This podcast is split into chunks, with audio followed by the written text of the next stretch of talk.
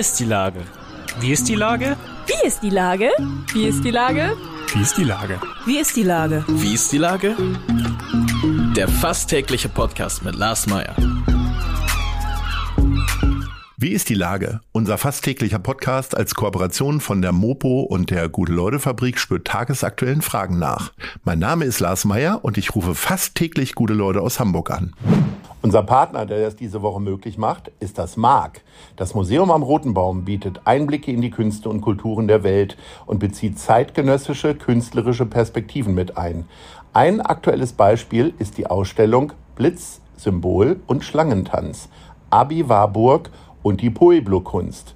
Sie zeigt ein Kapitel der Geschichte der Native Americans sowie Facetten aus dem Leben und Wirken Abi Warburgs. Das war Werbung. Herzlichen Dank. Heute befrage ich den Fußballexperten und Moderator Mike Nöcker. Ahoi Mike. Ahoi. Die Frage, die wir gerade alle diskutieren, sollte man die Fußball-WM in Katar schauen? Das Buch Die WM und ich, das du mitverantwortest, könnte zumindest Argumente für Pro und Contra geben. Wie ist denn deine WM-Lage? Also ich glaube, äh, zunächst erstmal ist eine WM eine WM und äh, der Fußball gehört uns allen und nicht nur Katar. Ähm, insofern würde ich immer dafür plädieren, natürlich diese WM zu gucken. Ähm, das heißt aber nicht, dass man nicht auch kritisch auf diese WM gucken kann und äh, kritisch auf die Vergabe und kritisch auf das, was in Katar im Vorfeld äh, passiert ist. Also insofern ich bin gegen die Vergabe der WM in oder nach Katar. Äh, ich halte es für einen groben Fehler, äh, aber gleichzeitig äh, bin ich immer noch Fußballfan und möchte natürlich auch den Fußball auf dem grünen Rasen, den es nur alle vier Jahre gibt, sehen. Ich halte das ja auch so ein bisschen so. Ähm, ich werde ja auch äh, immer wieder in Diskussionen da reingebracht, aber da ist mir dann jetzt auch echt ein bisschen, ich bin ja auch ein Typ, der sich für Politik interessiert und Nachhaltigkeit, aber äh, Fußball ist so die letzte Bastion, die ich behalten möchte. Ist vielleicht ein bisschen naiv und stumpf zu sagen, nö, das ist jetzt Fußball. Es gibt für alles Argumente dagegen und äh, äh, dafür. Und man wird ja auch ganz schnell niedergeschrien. Also das wird uns wahrscheinlich jetzt auch beiden passieren. Aber wir lassen uns den Fußball nicht nehmen. Wo wirst du denn ja. gucken? Gehst du denn öffentlich dann auch noch gucken? In eine Kneipe oder so? Ich meine, Public Viewing wird ja äh, an, angesichts der äh, Temperaturen ja ausfallen. Nee, ich glaube, also das, das muss man, also man muss es dann auch nicht übertreiben, ne? Also man muss dann nicht so gucken, äh, wie man die letzten äh, WMs geguckt hat und irgendwo in Kneipen und mit Freunden ähm, und, und so weiter und so fort daraus ein riesen Happening machen. Ich werde die Spiele zu Hause gucken, äh, bei Freunden gucken, aber sicherlich nicht in diesem, ähm, ja, in diesem, in diesem Mammutprogramm, was man dann äh, normalerweise sind es ja vier Wochen, in diesem Fall drei Wochen irgendwie als Fußballfan hat. Ähm, also das wird deutlich ruhiger werden ähm, das wird deutlich äh, entspannter werden. Und das ist auch ehrlicherweise, da fängt es ja schon an. Ne? Ich bin so unfassbar sauer, dass mir diese ganze Vorfreude auf dieses Turnier ge genommen worden ist. Ähm, kein Panini sammeln, äh, kein, kein äh, lange Zeit irgendwie drüber reden und spekulieren und tippen und all diese Dinge, die man normalerweise macht während der WM oder alleine, wenn ich mich an Freunde erinnern, was die für WM-Studios gebaut haben, wie da dekoriert worden ist und so weiter. Das machst du natürlich logischerweise bei diesem Turnier nicht. Äh, und das alleine äh, ist schon, schon äh, ein Frevel. Und dann kauft sich ja schon gar kein Trikot, weil es ja eigentlich viel zu kalt ist. Also im oh. Sommer ist es ja ein normales Kleidungsstück während der WM. Ich habe ja nichts anderes angezogen.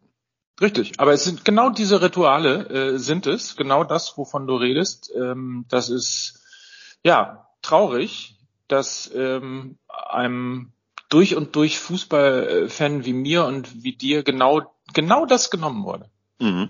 Aber was ja bleibt, ähm, beziehungsweise ist die Frage an dich, für mich beispielsweise, ich werde weiter grillen, also ich werde durchgrillen sozusagen, mhm. äh, weil so eine, so eine Bratwurst äh, gehört irgendwie dazu und auch der Duft dazu und Bierchen natürlich auch, ist ja klar. Äh, Spiel ja. ist dann schon um 14 Uhr, aber dann muss man halt schon mal früher anfangen mit allem. Wie machst du das? Ich habe es ehrlicherweise überhaupt noch nicht geplant, wie ich es mache. Ich habe beschlossen, dass ich mich ein bisschen treiben lassen werde und ein bisschen irgendwie gucken werde, wie ich so in dieses Turnier reingezogen werde. Ich äh, wirklich, ich habe noch überhaupt keinen Plan. Ich weiß, dass ich es gucken werde, aber ich weiß noch nicht wie.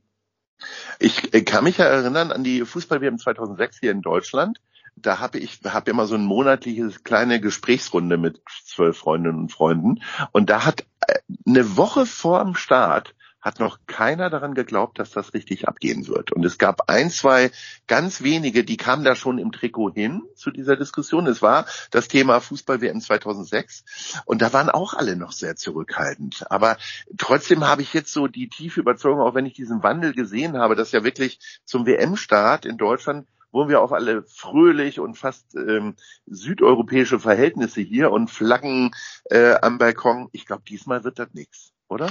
Na, vielleicht können wir alle die Regenbogenflagge an den Balkon hängen und mit der Kraft von Social Media äh, dann äh, eben ein sehr, sehr buntes Bild dieser WM äh, dann transportieren. Wenn das schon nicht im Austragungsort gemacht werden darf, dann können wir das vielleicht irgendwie bei uns selber machen. Jeder fotografiert sich und vielleicht sind das die Bilder, die dann am Ende sozusagen als Protestbewegung um die Welt gehen. Ja, aber kommen wir noch mal zu deinem Buch. Die WM und ich, da erzählen Deutschlands führende Fußballreporter von ihren Erlebnissen zu den Weltmeisterschaften, wie beispielsweise das Wembley-Tor, das Wunder von Bern, das Jahrhundertspiel Deutschland gegen Italien 1970 und, und, und, und, und. Für wen ist dieses Buch? Für die Leute, die äh, sagen, ich gucke keine WM, dann habe ich wenigstens ein schönes Buch? Oder auch für uns Hoffnungslose, die sagen, okay, das nehme ich jetzt auch noch mit?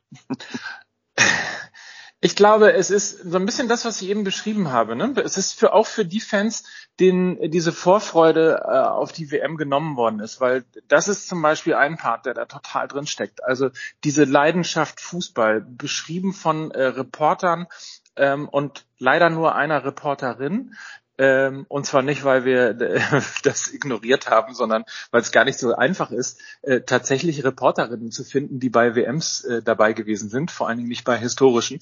Ähm, mhm. Insofern, äh, aber zurück zum Thema. Es steckt da so wahnsinnig viel Leidenschaft und so wahnsinnig viele schöne Geschichten drin. Ähm, es, Stefan Raab kommt drin vor. Wer erinnert sich nicht an diesen völlig irrsinnigen ähm, Song Bertie Vogt? Bertie Vogt, wo ja. er dann auch noch mit der Klobrille irgendwie vor dem äh, Mannschaftsturnier in äh, Oak Brook aufgetaucht ist und ähm, der DFB überhaupt nicht wusste, wie er damit umgehen äh, sollte 1994.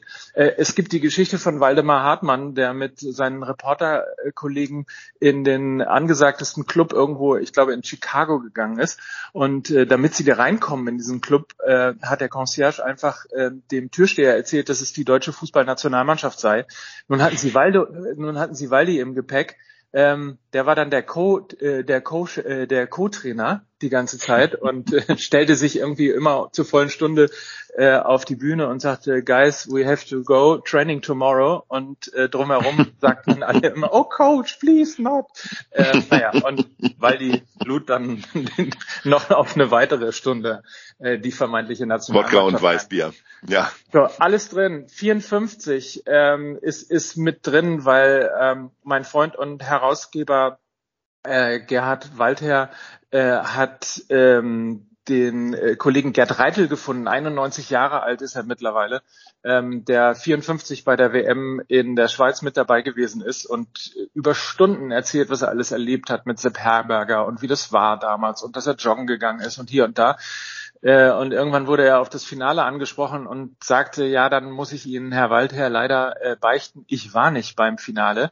Ähm, Hintergrund ist, Natürlich erstens, weil er nicht dran gedacht hat, dass sie äh, gewonnen haben. Zweitens hatte er seiner äh, jetzigen Frau, die sich ein neues Kleid für den äh, Tennisball, den Tennis-Sommerball in Hof, beim TC mhm. Hof, ähm, gekauft hatte, hatte er versprochen, sie dorthin zu begleiten. Und äh, da hat er sich sozusagen für, für die Liebe entschieden und so. Also reizende Geschichten von 54, ähm, äh, Uwe Seeler, 70 das Jahrhundertspiel, 74 natürlich das äh, erste Sommermärchen, das eigentlich ein Regenmärchen gewesen ist in Deutschland, ähm, bis hin eben äh, zu den äh, zur, zur WM 2014 und 2018 und natürlich aber auch eine Auseinandersetzung mit Katar aus der Sicht eines Fans, aus der Sicht eines äh, Journalisten, ähm, auch versucht sozusagen sich der FIFA und der Art und Weise mal zu nähern, warum das eigentlich passieren konnte.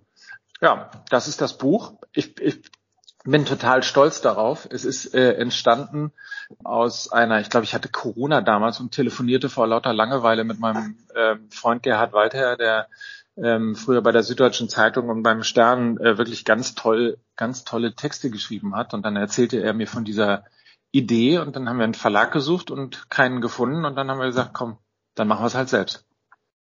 Großartig. Ist wirklich ein schönes Buch, äh, kann ich wirklich von Herzen jedem empfehlen. Was war denn dein besonderer WM-Moment? Also äh, das schönste Spiel oder wo du warst vielleicht das erste, weil du endlich Fernsehen gucken durftest oder oder oder? Also ich bin mir nicht sicher. Ich glaube ja immer noch, dass ich die WM 74 gesehen habe. Also ich darf sagen, ich nein, ich habe sie nicht gesehen. Ich, ich war fünf. Äh, Manche Erinnerungen werden ja auch verklärt, ne? So durch ja. ständige Wiederholung und so. Aber ich ja. äh, würde jetzt mal sagen, ich war vier und nein, ich habe sie nicht gesehen. Aber 78 habe ich dann Ich habe hab die, hab die Geschichte äh, auch, auch ein bisschen geschrieben, welche, welche WMs ich äh, gesehen habe in einem Epilog, der dann natürlich logischerweise auch in Katar endet.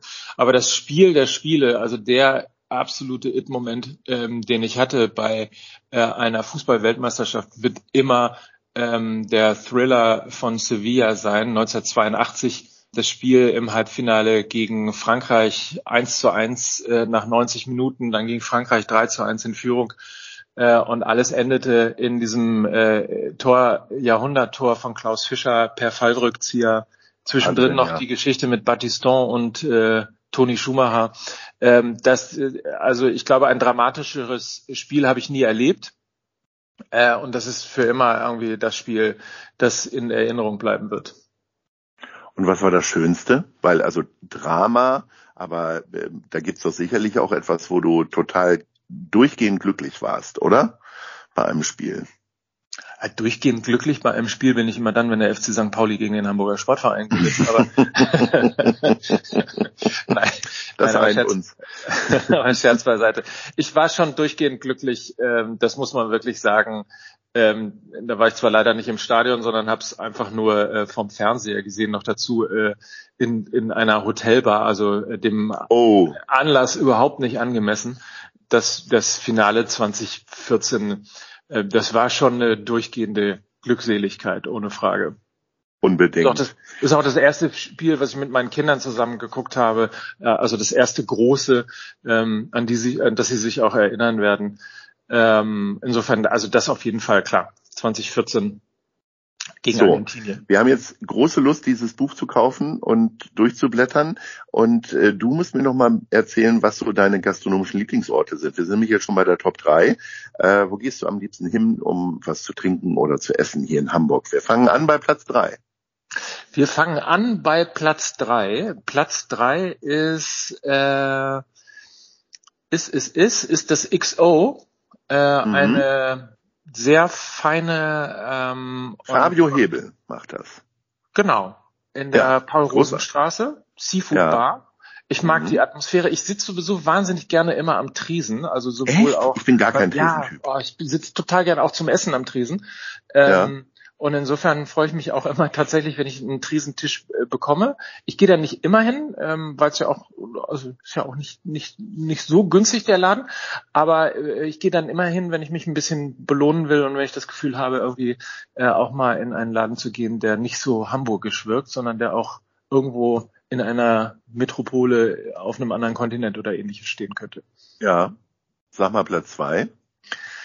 Platz zwei ist, ich, ich tendiere, ich, ich, ich möchte immer Bullerei sagen.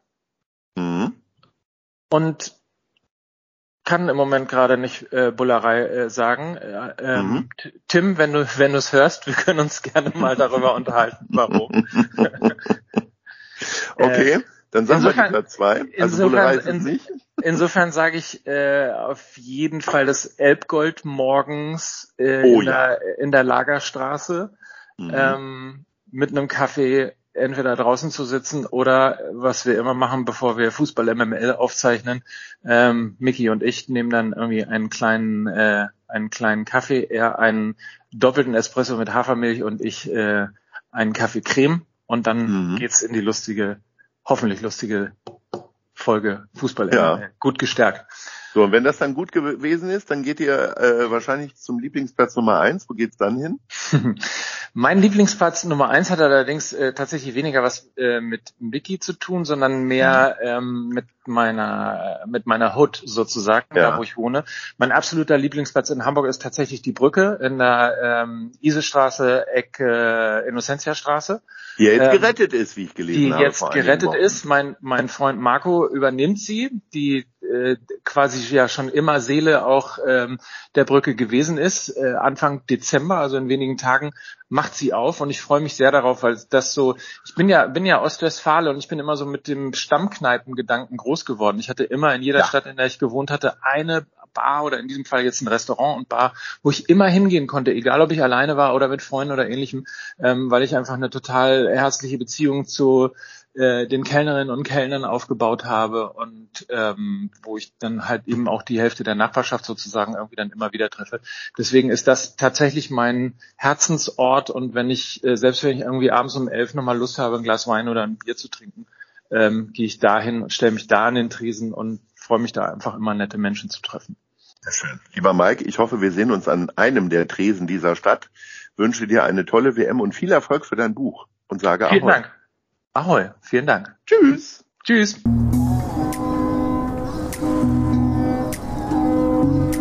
Eine Produktion der Gute-Leute-Fabrik in Kooperation mit der Hamburger Morgenpost.